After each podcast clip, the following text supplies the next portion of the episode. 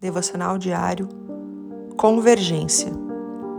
Então Jó se levantou e rasgou o seu manto e rapou a sua cabeça e se lançou em terra e adorou e disse: Nu saí do ventre de minha mãe e nu tornarei para lá. O Senhor o deu e o Senhor o tomou. Bendito seja o nome do Senhor. Em tudo isto Jó não pecou, nem atribuiu a Deus falta alguma. Jó 1, 20 a 22. É verdade que muitos não gostam de ler o livro de Jó que fica ali escondido antes dos Salmos. E me parece bem apropriado que na sequência de Jó vem o livro de louvor e adoração a Deus.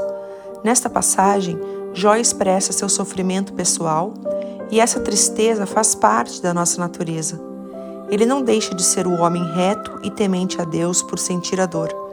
Isso não o faz menor, mas ele compreende a brevidade da nossa vida a nossa fragilidade e que a vida tem a origem e o fim em Deus, que a vida é um presente e que tudo começa e tudo termina em Deus, tudo converge nele. Glória a Deus por isso. Deus te abençoe. Pastora Ana Fruit Labs.